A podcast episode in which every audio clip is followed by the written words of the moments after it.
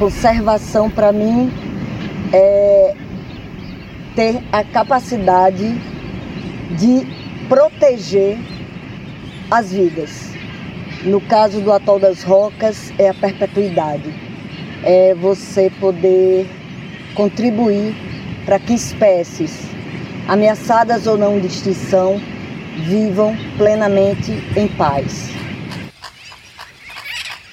É uma vitória, uma foi uma luta, é uma luta. Muitas vezes as pessoas não acreditam e a gente tem que se superar e mostrar que somos capazes. Independente de ser homem ou mulher, você tem que ser comprometido com aquilo que você escolheu para sua vida profissional e para sua vida pessoal, que faça bem feito. Então, no meu caso, é uma vitória, porque além de ser mulher, eu não tenho uma graduação, aprendi tudo no campo e tive que mostrar a minha capacidade de cuidar desse único atol do Atlântico Sul e dessa reserva biológica de muitas vidas. Eu tenho um amor por esse lugar tão grande que toda vida que eu vou embora, eu, parece que nunca mais eu vou voltar aqui. Cada vez que eu saio, eu fico pensando, porra, daqui a 15 dias eu vou estar no atol.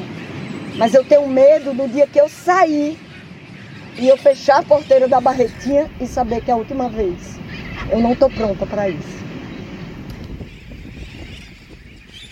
Eu sou Zélia Brito, sou chefe da Reserva Biológica do Atol das Rocas, primeira unidade de conservação marinha criada no Brasil, servidora pública federal do ICMBio, 37 anos de serviço, 30 anos totalmente à disposição da Rebio Atol das Rocas.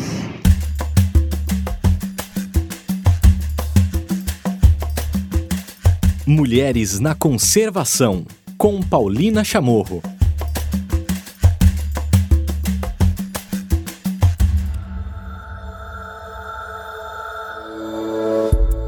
No episódio de hoje do Mulheres na Conservação, vamos conhecer Maurizélia de Brito Silva, ou apenas Zélia Brito, a única espécie humana endêmica do Atol das Rocas. Respire fundo e mergulhe com a gente nessa viagem que começa agora.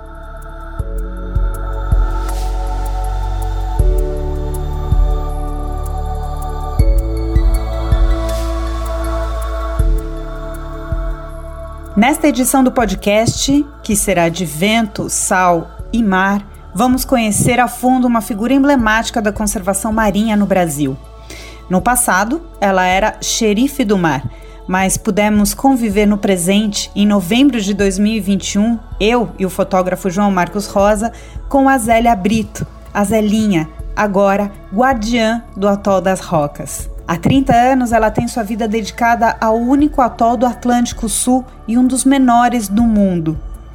Vocês imaginam o que significa estar sozinha ou com pouquíssimos apoios em um isolamento geográfico enorme e, além de tudo, trabalhar pela conservação de um ambiente inóspito como o atol? Onde tudo deve ser planejado e levado do continente, até a água. Sim, o atol das rocas não tem água potável, é todo banho de mar. Essa foi uma das primeiras coisas que queríamos saber dela. Quais eram os desafios de ser uma mulher na conservação? Bom, eu acho que isso é, é uma dificuldade para muitas mulheres, né, de, de vários biomas. Mas, no meu caso, o maior desafio foi perder o medo e enfrentar a ilegalidade.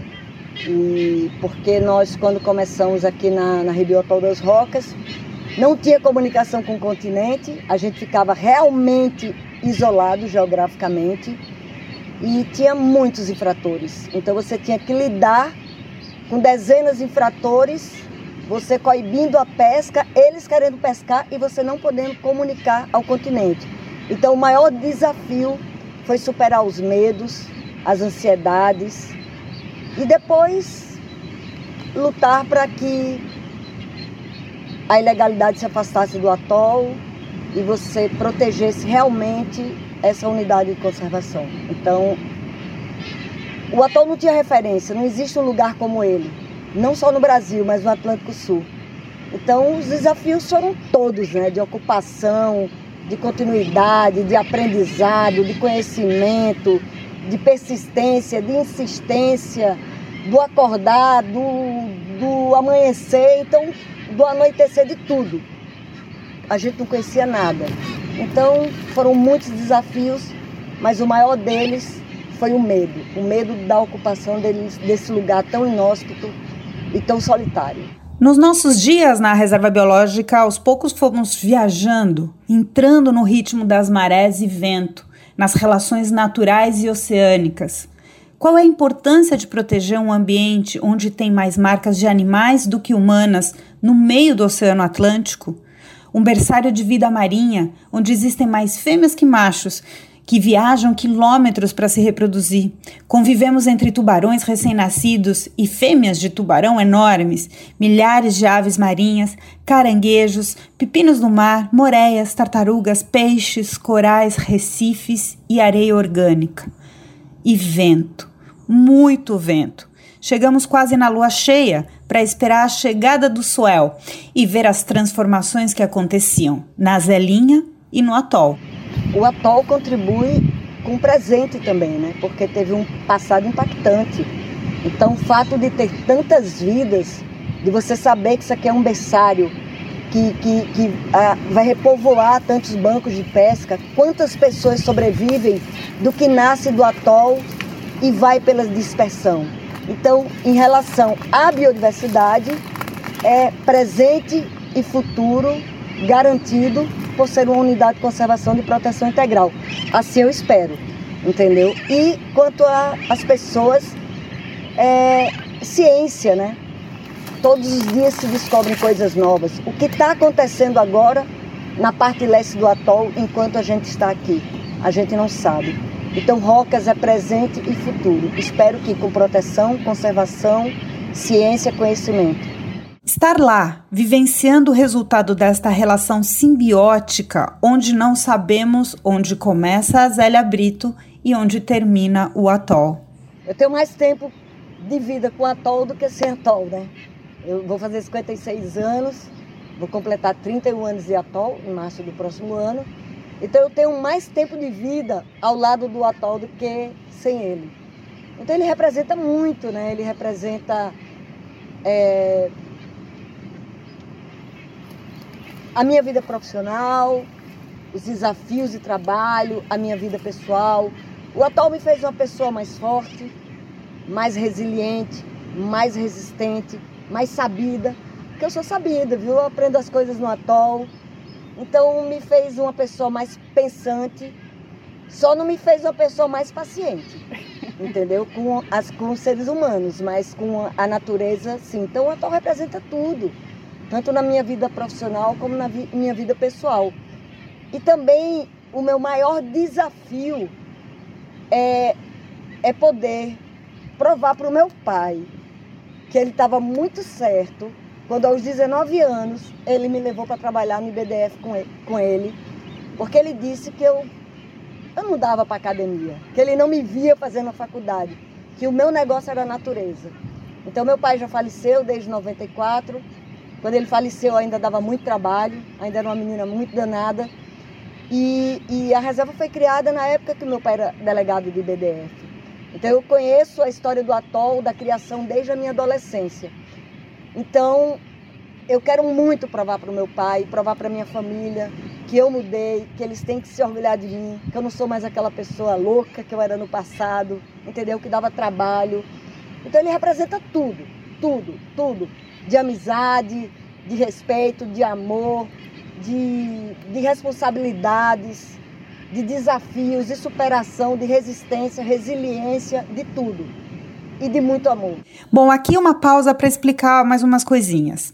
Este episódio é especial pois esperamos dois anos para chegar na reserva biológica atual das rocas Esperamos autorizações, esperamos vacina, esperamos que o tempo fosse o ideal. A ansiedade minha e de João Marcos era também a ansiedade de Zelinha, que manteve monitoramento no atol com uma equipe reduzida neste período pandêmico para manter os dados de pesquisa. Contar uma história assim, ainda mais convivendo por tanto tempo e isolados do mundo, não poderia ser diferente. Teremos depoimentos de uma entrevista que fizemos com ela, como vocês ouviram já trechinhos no início deste episódio, e também vão ouvir trechos de uma espécie de diário de bordo sonoro que fui gravando ao longo dos dias desde o catamarã Borandá, nosso transporte de chegada, até os dias finais. Preste atenção, não somente no depoimento da Zelinha, mas em todos os sons ao redor. Feche os olhos e sinta como é o atol. Vamos nessa? 4h40 da manhã do dia 11 de novembro de 2021 e a gente vai começar os relatos deste podcast sobre essa personagem, a Zelinha Brito, de uma maneira diferente. Não vai ser de estúdio, a gente vai começar com um estúdio no mar, porque não existe melhor forma de contar a história dessa personagem emblemática que completa este ano de 2021 30 anos é, de trabalho, 30 anos dedicados à proteção e conservação do refúgio.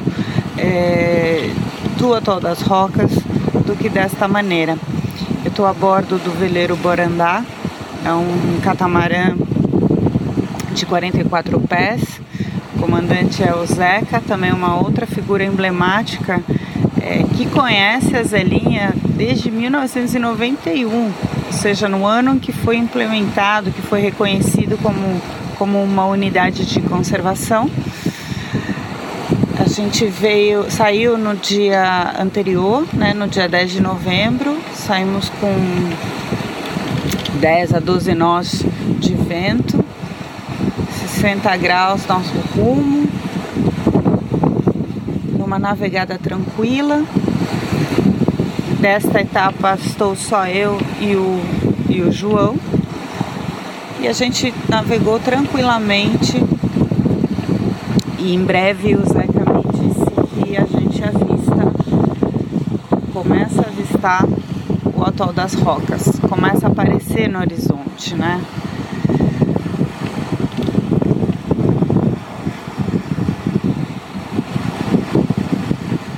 Um amanhecer muito bonito, com um vento quente, com tranquilidade no mar. A gente dormiu muito bem e em breve eu trago o relato da emoção de estar nesse que é o único atol do Atlântico Sul e conservado e protegido, cuidado por uma das nossas principais personagens nesse projeto. Até já. Agora são 6 e 26 da manhã do dia 11 de novembro de 2021 e na nossa proa, ou seja, na frente do barco, a gente já avista os coqueiros, a gente já avista um pouco da areia branca do Atol das Rocas. Estamos a quantas milhas, Zeca? Duas milhas. Duas milhas em ponto do atol. Dá quanto tempo, mais ou menos? Ah, vai dar uns, uns 20 minutos para assim. Por enquanto a gente ainda não se comunicou com a Zelinha, mas estamos aqui na expectativa Imagino que ela também.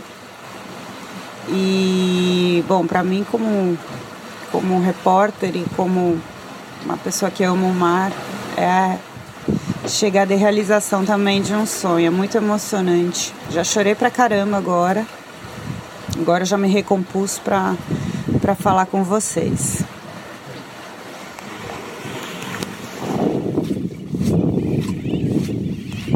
Amanhecemos já no Atol das Rocas, estamos no nosso segundo dia. Ontem chegamos muito bem. É... Foi um encontro bastante emocionante com a Maurizélia Brito, as famosas Zelinha. Ficamos até tarde conversando, ouvindo histórias, é, ela nos explicando saídas de marés e tudo mais. A gente foi atrás de um povo, três povos na verdade, que vão precisar mudar a sua toca, porque é, vai mudar a maré e aí com isso se altera todo o círculo aqui de recifes de coral do Atol das Rocas. E a Zelinha nos levou então para se despedir, ela se comunicando muito com o dentão, que é um que é uma espécie de peixe que fica no fica na área que é do banheiro, enfim. Serão mais 10 dias e a gente está apenas começando essa aventura. Hoje a gente vai sair para mergulhar, é, para conhecer umas outras áreas aqui do Atol das Rocas. Aqui ao fundo vocês estão ouvindo então muitas aves, muitas aves. Aqui é o principal encontro do Atlântico Sul de aves migratórias e aves é, que nidificam aqui. E já já vocês vão ouvir a Zelinha contando sobre isso. Estamos aqui no nosso quinto dia, é, tartaruga passando aqui, a gente está do lado norte, passando é, da Barretinha, é, quinto dia aqui acompanhando o Atol das Rocas, estamos nas ruínas aqui do Atol com a Zelinha, estou aproveitando porque tem menos vento agora, mas a gente já está vendo uma paisagem completamente é, transformada, né Zelinha? Pela parte da manhã a gente foi é, para o lado sudoeste, Sim, a gente foi para a parte sul, sudoeste. Sudoeste. E agora eu queria só que você nos contasse para os ouvintes aqui do podcast. A gente já falou sobre isso, mas agora explicar a questão das marés, né? São quatro marés por dia, mas também tem a influência das marés lunares, certo? E é isso que faz transformar e ser uma paisagem móvel aqui no atol. Sim, na verdade, todo o mar depende da questão da lua, né? Agora a gente está entrando na lua cheia, que é uma maré que se exige, uma, maré grande. E com a entrada do suel, já está tudo se modificando. Ondas que vão trazendo bastante sedimentos. E a cor da água já mudou, a, as ondas já começaram a crescer. E é isso, e a gente tem que se adaptar à, à vida no atol. Uhum. Tanto a questão dos trabalhos, quanto a questão dos banhos, de lavar louça. Então a nossa vida tem que ser adaptada à realidade da Rebio, ao ambiente natural. E, e é isso, cada dia que passa fica mais bonito. Hoje a gente deu esse, então essa saída né, de monitoramento ali nas piscinas e aí você explicava né, que uh, aquilo vai se transformar porque a parte arenosa vai trazer né, os sedimentos para dentro né, das piscinas, eh, para dentro das piscinas, a, maré vai subir a água, portanto já vai mudar a paisagem, tanto do fundo que vai ser coberto por areia, quanto pela profundidade né, da água. Sim, é, tem uma, uma dinâmica desse sedimento, ele vem de fora do atol, então ele passa pelo, pelo platô recifal, pelas piscinas, pelas barretas, pelo depósito arenoso até chegar nas ilhas. Nas ilhas eles circulam e uma parte sai do atol pela barretinha e volta para dentro do atol, tanto pela barretinha quanto pelas, pelo movimento das ondas. Então fica o mar fica leitoso, que é sinal que a areia está em movimento. Então tem uma época que o atol tem mais pedras e outra época que o atol tem menos pedras porque estão soterrados a 2, 3 metros de profundidade, de tanta areia. Inclusive, parece que a gente está dentro do mar, vocês estão ouvindo, a gente está bem na beira. Até dois dias atrás, a gente está de frente para as ruínas do antigo farol e da casa né, dos faro, do faroleiro. Tudo isso estava descoberto. Agora, as ondas que vocês estão ouvindo aí estão batendo direto no que era a base do farol, né? Sim, o que era. E esse farol, ele, ele era protegido, ele era no centro da ilha. E agora ele está dentro da água. Inclusive a parte que fica exposta era o que ficava soterrado. Entendeu? Então, só para entender a questão da dinâmica do sedimento, de como que é esse movimento de areia nessas duas ilhas e dentro do próprio atol. Uhum. Você saiu com a câmera em punho, tá? Enquanto a gente está falando, estava tirando foto. Tudo isso faz parte do monitoramento, né? Então, quando não tem pesquisador ou quando tem pesquisador, o próprio ICMBio, a, o próprio Arrebio, né, mantém um projeto de monitoramento, certo? Sim, a própria unidade de conservação é, tem um programa de monitoramento ambiental e também tem o, o, o programa, o projeto Monitora do ICMBio. E aliado ao monitoramento da instituição, tem também as parcerias e o apoio às pesquisas científicas. Então a gente vê toda essa questão de quando traz sedimento, de quando sai sedimento, As tartarugas verdes já começaram a chegar para o período reprodutivo, para começar a cópula. Enquanto a gente, a gente conversava, passava tartaruga adulta aqui. Passava tubarão-limão, tubarão-lixa. Então a gente tem que estar tá sempre é, em estado de alerta para ver as mudanças que as marés e que os suéus é, ocasionam aqui no Atol das Rocas. Última pergunta aqui, enquanto a gente espera, porque enquanto a gente está conversando, eu estou aproveitando porque a questão do vento aqui é constante, né? Vocês têm que imaginar, a gente está a 270 quilômetros do continente, no meio do oceano, então o, o vento é constante, o barulho, o som das aves, né? São 150 mil aves que ou se refugiam aqui, se alimentam ou nidificam aqui, né? É o, é o mais importante do Atlântico Sul é, para aves marinhas, aqui o atol das Rocas, o menor atol, um dos menores atóis do mundo, né? O único do Atlântico Sul.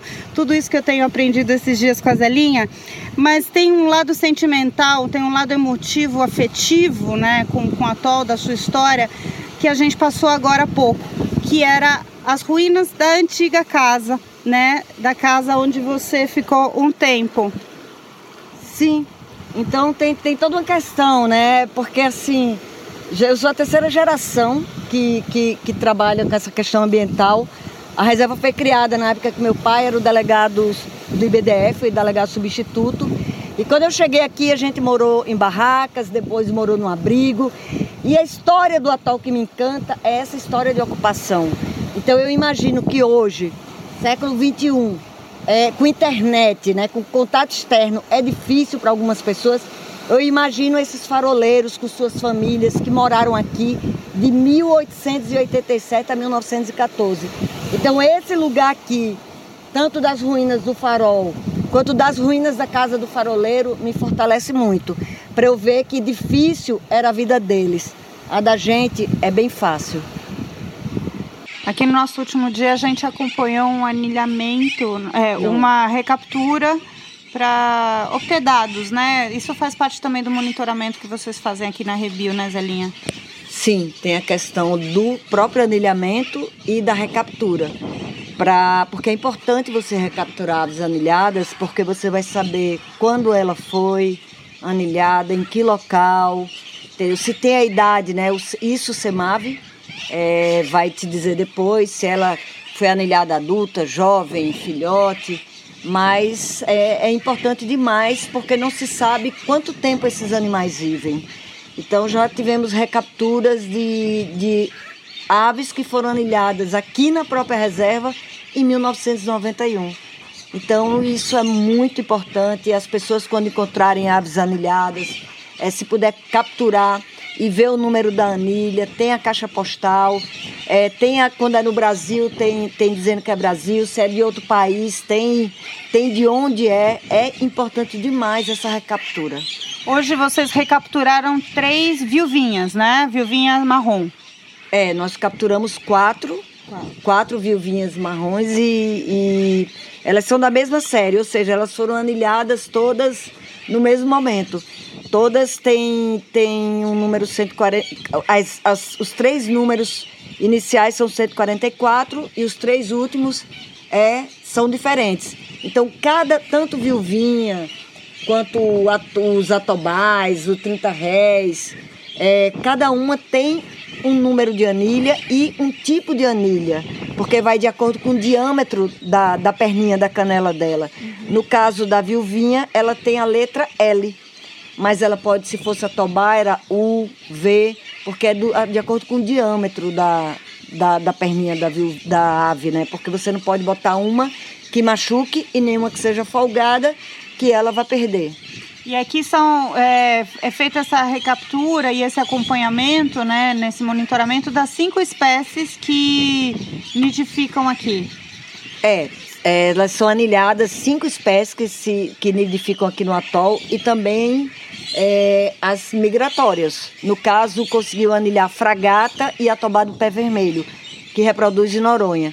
E os maçaricos ainda não conseguimos anilhar já foi colocado telas de neblina, redes de neblina, mas os bichos são muito espertos, entendeu? Mas a, a sula-sula e a fragata é, tem que ser capturada à noite nos coqueiros. são mais difíceis, mas as daqui são mais tranquilas, mas a gente evita quem está com ovo, quem está com ninhego, para também não ter nenhum problema para a própria ave, para a sua cria também.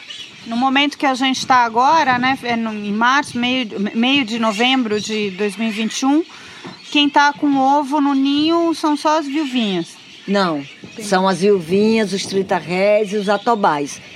Tem, tem, tem ave nidificando todos os dias. E existem os picos reprodutivos. Mas se você for, se, se a gente pudesse, né, adentrar no ninhal, onde então você vê as colônias de atobais, as colônias de 30 réis. Se você pudesse andar por dentro do ninhal, óbvio que a gente não pode para não impactar, você veria ovo de todas as cinco espécies. As viuvinhas pretas são nos coqueiros, nas ruínas do farol, certo? Então existe o pico reprodutivo, mas tem as aves é, colocando seus ovinhos. Todos os dias nasce bicho no atol entendeu? Então, 28, 32 dias, nasce um bichinho, então isso é sempre. Agora, quando é o pico reprodutivo, então vão ter milhares de ovos aqui nas duas ilhas. Esse monitoramento de, é, e recaptura para ter dados pelo anilhamento é também feito com as tartarugas, né? Sim, com as tartarugas. As tartarugas, toda temporada reprodutiva, são colocadas anilhas. Isso é, com tartarugas desde antes da, da criação do próprio Projeto Tamar. Entendeu? A primeira tartaruga marcada foi aqui, o projeto foi pensado aqui e assim, desde a implantação que as tartarugas são marcadas. A gente fez um teste com microchip também, mas a anilha é super importante que as pessoas tenham o contato visual. Você viu uma tartaruga marcada, você consegue é, ver o número da identidade dela. E com microchip só se você tivesse um leitor. Então nós fizemos um teste e vimos que a anilha ela é muito melhor de ser até é, recapturada em outros lugares uhum. do que o microchip. Muitas vezes uma tartaruga está microchipada, mas se você não tem um leitor, você não sabe se ela está ou não. E, o, e, a, e a anilha, ela é visível.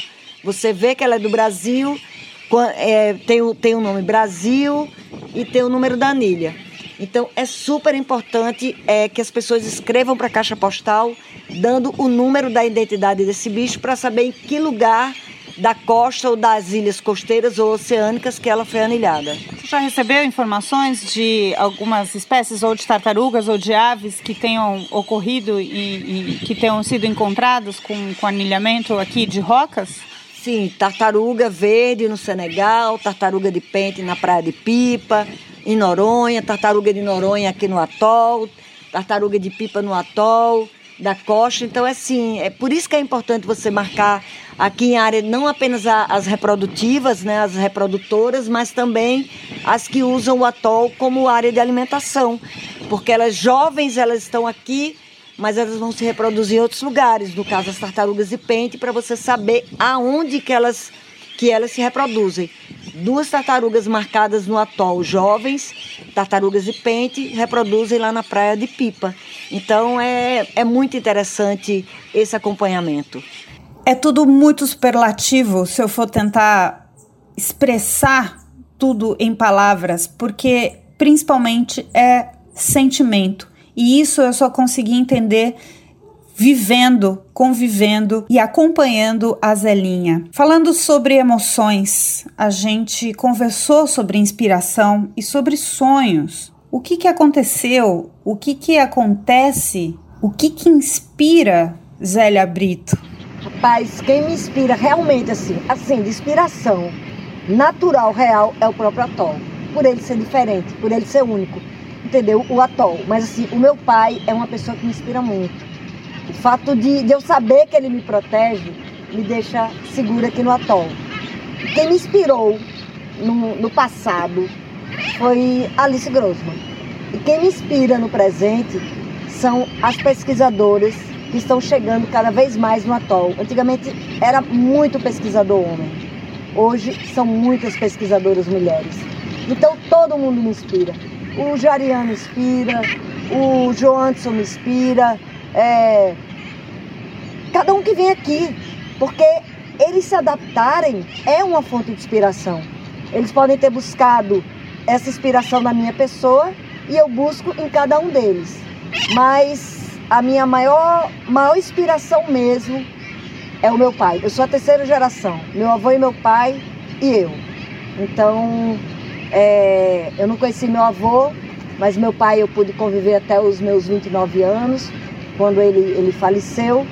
Então foi uma pessoa que, que me, inspirou, me inspirou muito, pelo, pelo como ele era, como ele lidava com os pescadores, como ele sempre inseriu a gente na natureza. Então é isso. E, e meu grande inspirador, se for a questão superior, é Deus. Eu acredito muito em Deus. E, e eu tenho certeza que eu, eu, sempre falo assim, que, que, que ele protege tanto a gente que, que ele abraça. Ele abraça o atol para nada acontecer. Então ele é a minha maior inspiração. Se for na questão da, da esfera superior, é Deus. Agora, se for de pessoa, é o meu pai. E se for de ambiente, é o próprio atol. Bom, uma figura tão especial tem muitas histórias para contar e fui ouvir um pouco do que a Zelinha representa para grandes parceiras de trabalho e da vida dela. A começar com a bióloga Alice Grossman, mestre em zoologia, especialista em tartarugas marinhas. A gente ouviu aí a Zelinha falando que a Alice a inspirou. Ela esteve desde o início da implementação da reserva biológica e destacou na conversa o início dos trabalhos em rocas e a parceria na pesquisa com a Zelinha, transformando tudo o que se conhecia até então sobre tartarugas marinhas aqui no Brasil. Bom, Paulina, quando eu escuto que a Zélia diz que eu sou uma inspiração para ela, tudo fica mais difícil, né? Estamos estamos indo para outro patamar e fica difícil até de falar qualquer coisa. Né? A Zélia, a Zélia é gigante, a Zélia é, ela é um total ponto fora da curva, né? É, eu quando comecei a fazer a faculdade de biologia, eu tinha um objetivo bem claro. Eu queria salvar o planeta. E logo eu entendi que não era fácil encontrar pessoas que verdadeiramente queriam isso. Eu achei que, que eu ia estar rodeada de pessoas que queriam salvar o planeta, mas não era bem assim. Né? E quando eu conheci a Zélia, é, eu encontrei uma pessoa que eu identifiquei que verdadeiramente queria salvar o planeta. E muito mais do que isso, ela já estava salvando. Aquilo foi um impacto muito grande para mim. E eu imediatamente entendi que eu podia fazer o mesmo, né? Que eu podia fazer, que eu podia, que eu devia e eu podia fazer, executar coisas que de fato fariam impacto na saúde do, do nosso planeta. E foi o que eu fiz. A experiência que eu tive no atol e durante o tempo que eu tive lá, ela me, me fez entender que, que a gente tem um caminho, que a gente tem um caminho a seguir e que, que proteger o atol das rocas, é, proteger aquela biodiversidade, é, é, é definitivamente transpõe barreiras, né? Quer dizer, é, a gente está ali, a gente está contribuindo para a saúde do, no, dos oceanos, a gente está contribuindo para a saúde do nosso planeta. Então, é, as coisas se materializaram, né? E, e talvez isso tenha tenha, tenha sido um, dos motivos que, que, que, fizeram a Zélia olhar para mim de uma forma diferente e, e, de que eu pudesse inspirar uma pessoa tão grande quanto ela. Né? Eu acho que, que é uma responsabilidade muito grande que a gente tem né? com, com o nosso atol das rocas. Né? É uma reserva biológica no meio do oceano, onde não tem água, não tem luz, é, onde é necessário ter gente todos os dias do ano e, e tocar uma operação dessa tão complexa é, num país que nem o nosso é um desafio oceânico, né? E, e a gente olha, a gente olha a Zélia é, se recriando, se transformando, se reinventando e, e cada vez elevando é, a, a, reserva biológica a, a, um nível ainda melhor de gestão e de, e de integração muito grande com a comunidade científica, né? É, então, assim, é um, é um papel é um papel gigantesco que, que, que a Zélia tem. E acho que todos nós que passamos pela Rebio e que entendemos isso passamos a ter esse papel também né? A gente passa a ser um, um até a obrigação de ser um dissemina, dissem, de, de, de ser um disseminador desse dessa realidade dentro de um dentro de um país tão desigual né é, tão desigual e que infelizmente nesse momento está dando tão pouca atenção a essas riquezas e a necessidade que a gente tem de, de conservar a natureza. Nos 10 dias no Atol, tivemos a companhia também de Jarian Dantas, que faz parte da equipe pessoal da Zélia Brito há 25 anos. Vocês imaginam Quantas coisas esses dois não viveram juntas nesse isolamento geográfico do atol e ao mesmo tempo com a necessidade de conservar e proteger, principalmente da pesca ilegal? Jarian, teve algumas vezes que você, né, acompanhando pesquisa, mas também muita, você faz parte da equipe da, da Zelinha, né, do, de monitoramento e de fiscalização aqui. Então, imagino que teve muitas viagens, estadias que vocês ficaram sozinhos aqui, né? É... Isso deve ter fortalecido muito a relação é, de vocês, né? De amizade. Ah, sim. A Zelinha é uma irmã, né, pra mim, né? Irmã, pai, mãe, um bocado de coisa assim. Tudo de bom. A gente já passou aqui, com a expedição aqui nós dois, saía só nós dois atrás de barco, pesca ninguém mais na estação. E tipo assim, é, vamos lá, seja o que Deus quiser e sempre dando certo, graças a Deus. E, nossa, a amizade entre nós dois, não tenho nem palavras de tão boa que é. Assim, é fantástico. O que, que você acha? O que, que você entende ou como é que você vê ela, né? Porque eu tô imaginando a agora está completando quase 30 anos né, dela e como chefe da unidade, daqui a pouquinho ela vai ser chefe, é, acho que a, a, a pessoa mais é, long, que ficou mais tempo como chefe de uma unidade na história das unidades de conservação no Brasil, né? E é uma mulher e está num lugar isolado com tantos riscos, inclusive de violência e tudo mais, né? Como é que você enxerga ela como mulher assumindo um papel desse, né? Com sei lá, com essa coragem, né? Enfrentando medo. Guerreira, viu? A mais top das top das guerreiras é ela. Porque não é fácil não.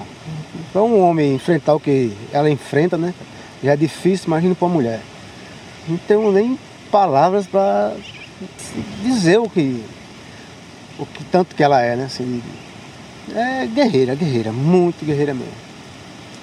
Escuta, isolamento não quer dizer solidão, né, aqui no atol. Ah, de jeito nenhum. Solidão que faz é a pessoa, né, aqui. A pessoa quer estar se sentindo solitária porque ela quer. Porque além de você ter a pessoa que está com você no, no, no abrigo, ó, tem esse mundão aí, ó, afora aí de bicho. Senta, conversa com caranguejo, conversa com a ave, desabafa mesmo, da chora, chora. Solidão aqui jamais. A pesquisa, como a gente ouviu, é um pilar fundamental da manutenção e da nova fase do Atol das Rocas. Uma figura muito presente para acompanhar o monitoramento é a professora do Departamento de Oceanografia da UFPE, Mirela Costa. Ela nos explica sobre as emoções de chegar nesse ambiente pela primeira vez, além da pesquisa e do apoio né, da Zelinha, e também nos conta sobre as movimentações do atol, sobre essas etapas de marés, mudanças de sedimento e como se faz esse monitoramento. E a minha pesquisa no atol, ela iniciou durante o meu doutorado, que foi a época que eu conheci e tive o prazer de conviver com a Zelinha. É, isso foi em 2012. A Zelinha foi uma grande incentivadora da, do meu interesse em pesquisar aquele local.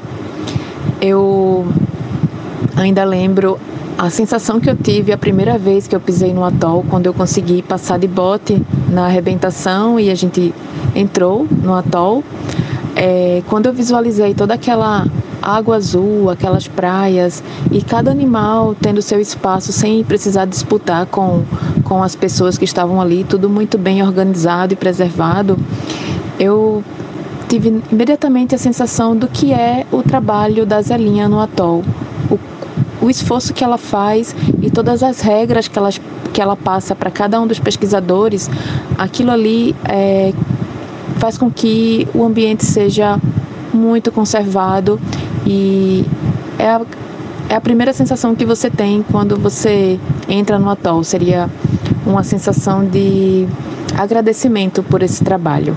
Então, desde 2012, eu tenho dedicado meu tempo de pesquisa a entender os movimentos que acontecem é, no atol das Rocas, em especial como as ilhas, né, a Ilha do Farol, a Ilha do Cemitério e também o Banco Zulu, como eles respondem às mudanças que as ondas, marés, ventos vêm ocasionando nesse ambiente. Junto com esse monitoramento que a gente faz da geomorfologia da ilha, a tecnologia que a gente vem usando hoje, que são esses drones alinhados com equipamentos GNSS, a gente é, consegue fazer outros eixos de conservação também. Então a gente vem monitorando a, o comportamento de tubarões, é, isso em sua relação com a Baía da Lama, que é uma relação da geomorfologia da ilha, né, com a entrada de tubarões. A gente consegue monitorar, é, fiscalizar barcos de pesca que estejam no entorno da reserva e a gente fez um, um monitoramento que conseguiu identificar uma embarcação que entrou na reserva e essa embarcação chegou a ser atuada. E então mostra como isso é importante também nessa, nesse sentido, né, para a conservação. É, além disso, a gente monitora branqueamento de corais com drones. A gente visualiza pelas imagens se aquela piscina, foco da pesquisa, ela tem apresenta algum pixel na posição dos corais branqueado. E aí a gente faz uma verdade de campo com alguns mergulhos, com filmagens também é, submarinas e monitora esses eventos de branqueamento. Também a gente fica alerta para monitorar qualquer mamífero que venha passar ao largo do atol, então tanto baleias quanto golfinhos. A gente visualizando inicialmente por terra, a gente faz o sobrevoo com drones para identificar esses animais. É muito importante quando a gente está conhecendo e está apresentando o trabalho de mulheres na conservação, conversar com quem fez parte de sua história, faz parte de sua história e puderam ser testemunhas dessa, dessa vida dedicada à conservação. Então, para terminar esse bloco aqui de depoimentos com personagens importantes na vida da figura da Zélia Brito e de sua dedicação à conservação e proteção do atol, eu fui falar com Zaira Mateus, uma referência na fotografia subaquática, e junto com Alice Grossman, elas têm um livro que é emblemático sobre o atol das rocas e que também tem uma relação longa e íntima com o menor atol do Atlântico e com a Zelinha. Pedi para ela mandar um depoimento do que ela, do que a guardiã do atol representa para a conservação marinha. Olha que bonito. O atol das rocas é uma reserva biológica de muito sucesso, mas muito mesmo. No atol você tem que se adaptar à natureza para conseguir realizar o seu trabalho. Então, é assim que você chega, é, você não é você que determina os horários nem a, as suas a, atividades essenciais. É a natureza, é o próprio atol que determina isso. Então você vai trabalhar na hora que a maré deixar, você vai fazer suas necessidades na hora que a maré deixar, e assim você funciona em relação à natureza. Assim, você é totalmente tem que se adaptar a isso. Isso é, um, é um, uma das experiências mais importantes que, que as pessoas podem passar é você se inserir realmente na, na natureza. E lá é assim que, que você consegue sobreviver. Senão, lá não é um lugar para estar tá, é, um ser humano que não tem essas condições. A reserva ela tem um papel fundamental na, na pesquisa científica porque ela é um local onde você pode, onde o pesquisador, a universidade, ela pode entrar e fazer o seu trabalho e tem um apoio que é impressionante. Você tem o apoio da logística de poder sair de Natal e com ir de veleiro até a reserva, passar de 15 a 20 dias, às vezes dependendo das condições da natureza, um pouco mais, né? Porque você está totalmente vinculado a isso e é, ela oferece esse recurso que é uma coisa impressionante você conseguir hoje. Né? Então, é, é, o avanço da pesquisa científica é, em relação às atividades que ocorrem no, no atol é impressionante é, você poder chegar lá e contar com a natureza intacta, sem ter interferência, um local praticamente inóspito, onde você pode desenvolver o seu desenho amostral, dependendo de, do, do, do trabalho que você vai fazer, isso é incrível. Isso realmente tem um significado na academia que não tem, não tem exemplo melhor. São poucos os lugares no Brasil onde se tem uma reserva de, de tanto sucesso, onde o pesquisador pode realmente realizar o seu trabalho. E é uma. uma a, a reserva é o único atol do Atlântico Sul, não preciso chover no molhado, né? Todo mundo já que, é, sabe disso, né? E ela é, é um do, uma das ilhas oceânicas que a gente tem. Né? Então, uh, o Brasil conta com poucas ilhas oceânicas, então muitos trabalhos podem ser desenvolvidos comparados com outras ilhas que a gente tem, e assim a relevância se torna ainda maior. Né? Então, enquanto contribuição para a academia, eu acho que o Atol das Rocas é um dos locais mais importantes que a gente tem, porque dá esse apoio ao pesquisador e isso ele pode, e, e ele pode desenvolver né, a, a, sua pesquisa com segurança, que ali as interferências que tem não são diretamente humanas, né? Então, eu diria que é lógico, o atol ele também está sujeito às mudanças climáticas, assim como qualquer outro lugar. Mas a gente não tem a interferência de turismo, de poluição, enfim, a, é, é um local onde a pesquisa científica pode se desenvolver. E tudo isso é graças a uma pessoa que está lá é, conduzindo a reserva há muito tempo, que é Zélia Brito. Né? É, eu moro em Fernandes de Noronha, é, aqui tem duas unidades de conservação e às vezes eu faço a comparação de quantos chefes de unidade já passaram por aqui, enquanto a Zélia Brito continua é, conduzindo a reserva com bastante brilhantismo, com bastante sucesso. É, ali é muito difícil você dizer que, que, que separar a emoção do trabalho é, vai, vai conseguir algum resultado. Isso não aconteceu. A gente tem um exemplo de Zélia que se dedicou integralmente àquela, àquela reserva. Ela, ela tem um papel que é fundamental naquilo estar como está hoje, intacto, com muito respeito né? Tem o apoio da, da SOS Mata Atlântica que ajudou muito, mas graças a Zélia, aquele, aquele pedacinho que a gente tem aqui no Atlântico Sul, do único atol do Atlântico Sul, e ter uma reserva praticamente intacta, ela tem muito da Zélia Brito. Então, é, essa, esse reconhecimento dela estar à frente do Atol das Rocas e com, e com, a, com a, o sentimento que ela tem de amor, aquele, aquele pequeno pedaço,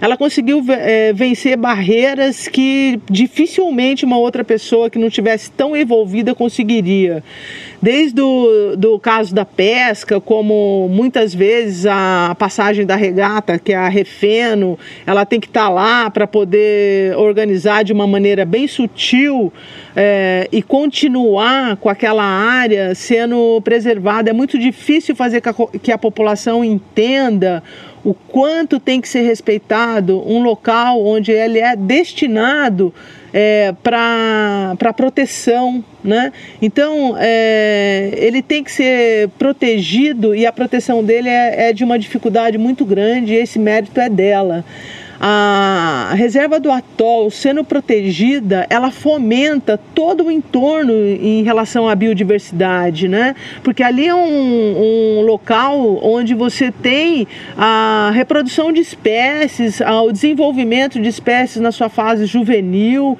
e com isso você tem um, uma é, isso povoa os entornos, né? O atol faz parte da cadeia de montanhas do de Fernando de Noronha, que é uma uma cadeia que também está Fernando de Noronha e o Atol, e tem vários outros altos fundos que não afloram, mas que com certeza tem uma conectividade entre eles e o Atol com certeza também participa dessa, dessa cadeia e desse fluxo de larvas que existe nesse, nesses altos fundos, que inclusive podem estar conectos até a, a, a plataforma continental até a, a nossa região costeira.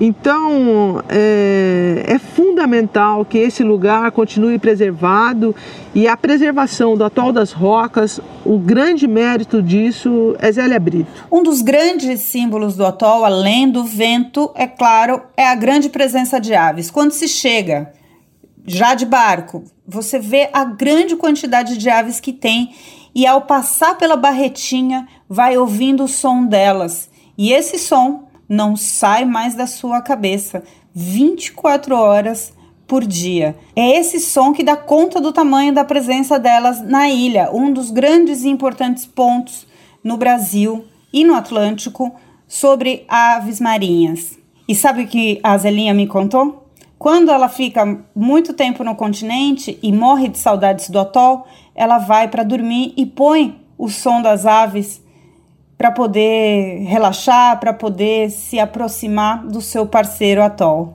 Sim, as aves você começa a ver bem distante do atol.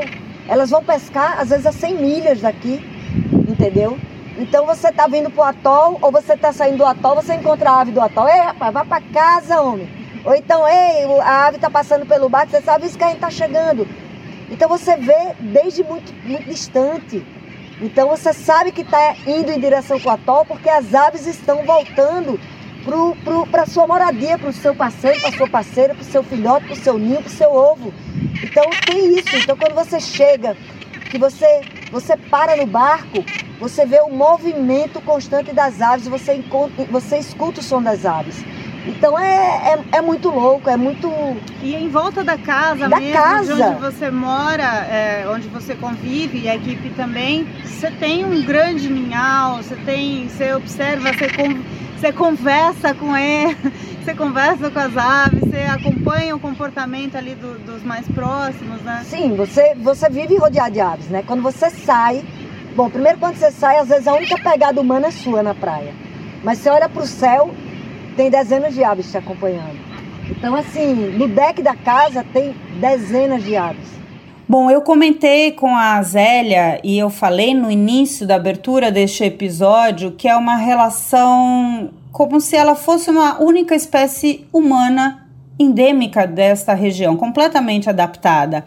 Falei com a Zelinha que a relação dela é praticamente uma relação simbiótica, em que ela é uma espécie porque ela tem uma personalidade parecida com a Tol, com marés, com momentos de intensidade, com momentos de tranquilidade.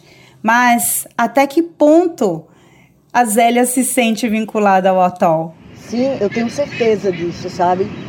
É uma relação, eu, eu digo que é biológica, emocional, psicológica, física, fisiológica, entendeu? Científica, é tudo. Eu, eu tenho uma, uma relação muito forte. E assim, e eu preciso muito dele. E eu sei que o Atol também precisa de mim. Uhum. Entendeu? Então eu tenho uma consciência que é uma relação mútua. É, é, a gente é muito cúmplice, o Atol e eu. E quando eu tenho o Suel, eu também fico agitada. Mas eu fico agitada porque as vidas se agitam. E eu tenho que trabalhar a minha rotina de acordo com as condições do próprio ambiente.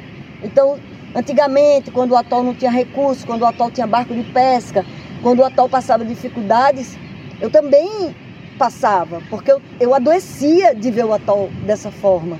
E hoje não, eu sou uma pessoa mais tranquila, porque o atol está tranquilo, está em paz, mas eu sou de acordo com as marés, com as luas, eu sou uma mulher de lua, uma mulher de fases, uma mulher de marés, mas é o meu jeito e tem dado certo. Dentro do Mulheres na Conservação, a Zélia Brito é a primeira personagem que atua na área de fiscalização. Como será que tudo começou?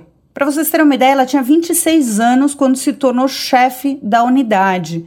O Gilberto Salles era o chefe da unidade e ele foi assumir um cargo em Brasília, eu era chefe substituta, e ele falou que era ele ou eu, para eu assumir o atol. Então eu resolvi assumir, né, de verdade.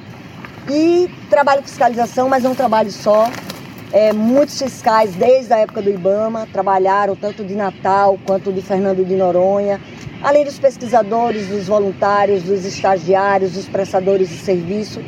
Então eu sou tipo a técnica de um, de um, de um grande time que se chama conservação em prol do atol, conservação marinha. E, e é isso, e a gente que quer trabalhar fiscalização, por mais medos que a gente tenha, a gente não pode demonstrar. A gente não pode deixar o infrator perceber que ele é mais forte que a gente, porque ele não é, porque existe uma legislação ambiental. Se você aplica, se você busca meios de, de fiscalizar, se você não tem um barco, use um bote. Se não tem um bote, use uma câmera. Se não tem uma câmera, grite, mas faça alguma coisa, só não desista. Então, trabalhar fiscalização com pesquisa, com monitoramento ambiental, com educação ambiental, faz parte disso, faz parte da, de quem trabalha em unidade de conservação. Porque quem trabalha em unidade de conservação tem que perceber que não existe 8 às 12, 14 às 18. Não existe segunda a sexta. Você tem que estar disponível, você tem que estar à disposição, você tem que estar aberto para trabalhar todos os dias e no momento que a unidade de conservação precisar. Então não é só fiscalização, é tudo. Você tem que. O atol é um lugar único, mas ele é bastante diferente. Os ambientes são diferentes. As ilhas, as piscinas, o Recife, as barretas, a parte externa, a parte da frente, a parte de trás, o aterro, é tudo, é tudo diferente. Então você tem que saber lidar com isso, principalmente a cabeça e o físico, senão você não suporta. Nem para fiscalizar, nem para educar, nem para pesquisar. Uhum. Você tem que interagir totalmente e assumir todas as responsabilidades, inerentes a quem quer trabalhar com conservação, porque é difícil demais, viu? Tem hora que dá vontade de desistir. Mas quando você olha para isso tudo e diz desistir por quê? Olha o que você já fez, olha o que você pode fazer e olhe as pessoas que estão ao seu redor acreditando que você é capaz e trazer mais gente para o seu lado, que eu tenho certeza que essa história, depois que for mostrada, muito mais gente vai se interessar por esse ambiente aqui. Tem uma curiosidade, né, que justamente a sua família vem, né, seu pai, a sua, pelo que você falava também, a sua mãe, são pessoas muito respeitadas e queridas nas comunidades e muito próximas, inclusive, de comunidades pesqueiras, que é justamente o maior desafio nas primeiras décadas aqui é, no atol, né? É, como é que isso influenciou na forma como você trabalhou para essa educação, para poder virar essa chave e transformar realmente aqui numa reserva biológica? Bom, eu, eu fui criada em Pipa, né? Com a comunidade pesqueira. Tibau do Sul, Pipa, Cibaúma. Então, assim, tudo que eu aprendi no mar, eu aprendi lá. Oito anos de idade, eu já embarcava em barco de pesca para ir pescar, com meu pai e os pescadores. Eu aprendi a tomar banho no alto mar com o pescador, a andar à noite sem lanterna com o pescador. Então, quando eu cheguei no atol, primeiro, quando eu vi o atol pela primeira vez, que eu vi o tamanho dos peixes, eu cheguei em pipa e falei: meu irmão, o tamanho dos budião, o tamanho das lagostas de lá, vocês não acreditam. Então, assim, foi um encantamento. E eu passava para eles, e eles falavam: eu sei, a gente pesca na Ilha Rocas. Então, assim, muitas vezes eu ia atrás de um barco de pesca e eram pessoas que me conheciam, pessoas que conheciam meu pai. E quando eu saía muito longe do atol, a gente saía até o, o coqueirinho ficar pequeno para não perder o atol de vista. Ele dizia: Eu vou dizer a seu pai, viu? Ou então eu vou dizer a compadre Maurinho. Porque a gente foi criado nesse meio. Meu pai só andava com pescador. A minha mãe preparava tiragosto para o meu pai beber com pescador. Então, assim, foi uma coisa muito louca. E eu passei a contar essa história para eles. Entendeu? Dizer, cara, eu não sou inimiga, eu sou aliada de vocês, eu sou, sabe, eu sou amiga. Eu vivi nesse meio. E eu contei, inclusive, que quando meu pai faleceu em Pipa, os pescadores colocaram ele numa rede e levaram ele para se despedir de Pipa. E não foi nem o veranista, não foi nenhum empresário, não foi ninguém. Foram os pescadores, porque era a vida da gente sempre foi lá. Então, assim, eu tenho. Eu sou muito grata ao pescador, mas eu digo para ele: a área da reserva é o atol, até as águas que o circundam até mil metros.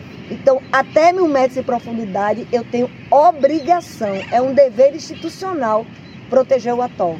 Depois disso a gente conversa. Do atol para dentro da reserva, aí é a legislação. Mas nós não somos inimigos, nós somos parceiros, agora cada um em seu quadrado. Você ao longo desse tempo conseguiu desenvolver algo que que seja do rigor da lei, como você colocou, mas sem levar isso para o lado pessoal, porque você teve ameaças, você teve por um momento que sua vida foi é, cerceada, que você falou mesmo, né, com medo, né? Então, como como lidar com isso?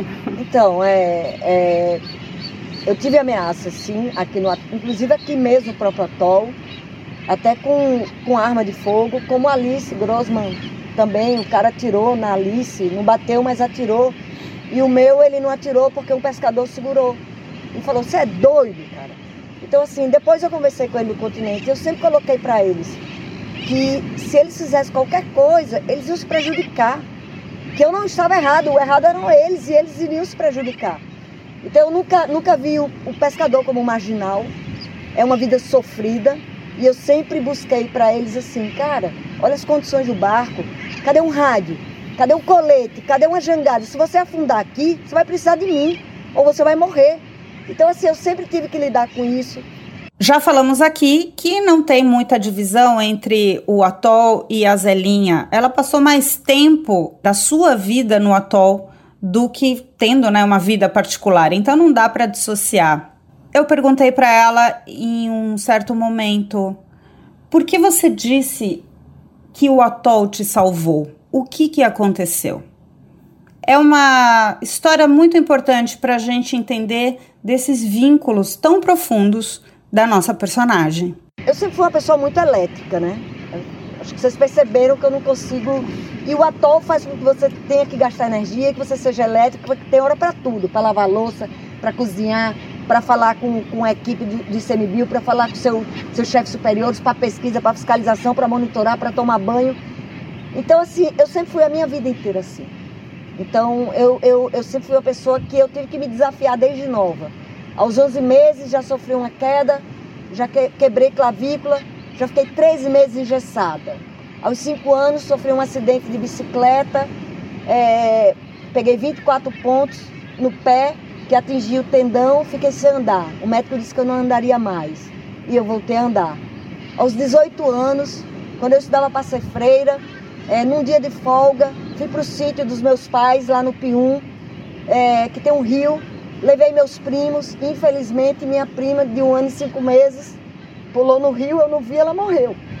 Então eu encontrei o corpo dela mais de dois quilômetros depois. E, e isso foi muito forte. Eu tinha 18 anos, eu fui responsável porque eu levei ela, eu fui responsável pela morte de uma criança de um ano e cinco meses. E eu estudava para ser freira, então a primeira coisa que eu fiz foi sair da congregação salesiana, porque eu não tive o apoio que eu esperava que eu tivesse no momento de tanta dor e eu comecei a beber. E aos 19 eu vim trabalhar no IBDF, então eu tinha meu dinheiro. E aí eu comecei a beber mesmo desesperadamente. E depois de alguns anos trabalhando no atol, eu vi que eu ficava aqui, eu era uma, uma pessoa. Eu chegava no continente, eu virava uma danada de dar trabalho. Então eu, eu falei assim, o meu objetivo de vida vai ser cuidar do atol. E para eu cuidar do atol, eu tenho que me sarar. Então eu parei de beber, faz 22 anos que eu não bebo. Então o atol é muito, é muito responsável por esse preparo psicológico que eu tenho de, de me adaptar às coisas ruins da vida, entendeu? Então assim, quando meu pai morreu, se não fosse o atol, se não fosse a Alice Grossman, que trabalhava com tartaruga, que eu, que, eu, que eu fiquei muito amiga dela, que eu trabalhava e que eu passei a admirar ela, eu não tinha suportado viver. Eu não ia conseguir sobreviver se eu não tivesse o atol como uma válvula de escape para tanta tristeza. Então hoje eu sou uma pessoa muito melhor. Eu dei muito trabalho para minha família, muito. As minhas irmãs, meus irmãos, meu irmão mais novo, ele não, não, não pegou essa fase tão punk, mas minhas irmãs pegaram essa fase muito punk da minha vida. E, e, hoje elas têm muito, eles todos têm muito orgulho de mim. A minha mãe tem muito orgulho de mim. Minha mãe, minha mãe sempre acreditou que era só mais uma fase da minha vida, entendeu? Então o, o, o atol me salvou disso, porque para eu viver aqui eu morro de medo de morrer afogada. Então, álcool e mar, álcool e água não, não tem como. Então eu pensei muito nisso, parei de beber, virei uma pessoa melhor, virei uma pessoa mais forte, uma pessoa com mais objetivo de vida e que pensasse, eu penso no futuro. Eu tenho 55 anos, quase 56, mas eu penso aos 70. Antigamente eu não podia pensar. Eu ficava dias sumidas. Então eu não tinha, eu não tinha amanhã. E hoje eu penso até no futuro. Então o atol, ele é responsável por essa mudança. Eu renasci. A partir do momento que eu parei de beber, eu renasci. E o atol foi essa minha grande força. E é por isso que eu devo muito a ele. E é por isso que eu tenho tanto cuidado em cada pedacinho do atol, seja de terra, de ar ou de mar, porque ele me fez uma nova Maurizélia de Brito Silva, que é a Zélia ou a Zélinha do atol. Poderíamos terminar só com esse lindo depoimento de dedicação e amor para uma porção de oceano que pode representar tudo, a síntese da conservação marinha. Ouvimos realmente uma heroína, como Alice disse, uma pessoa que podemos apontar e dizer: sim, essa pessoa está lutando por um planeta melhor.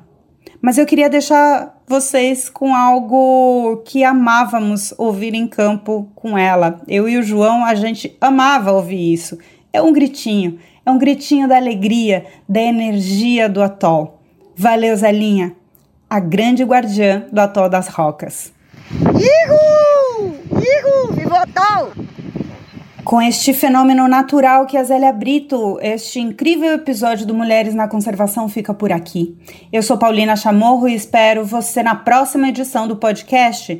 Lembrando que o Mulheres na Conservação é um projeto multimídia que pode ser lido nas reportagens exclusivas da National Geographic e também pelo Ciclo Vivo. Além desse podcast, você pode assistir a uma websérie para a Fundação Toyota do Brasil com reportagem minha, Paulina Chamorro, fotografia de João Marcos Rosa e vídeo de Bruno Magalhães e Guilherme Haru. O projeto tem o apoio da Fundação Toyota do Brasil. Na produção do podcast é a equipe da Compasso Colab, Raquel Zorzi e Alexandre Lupe.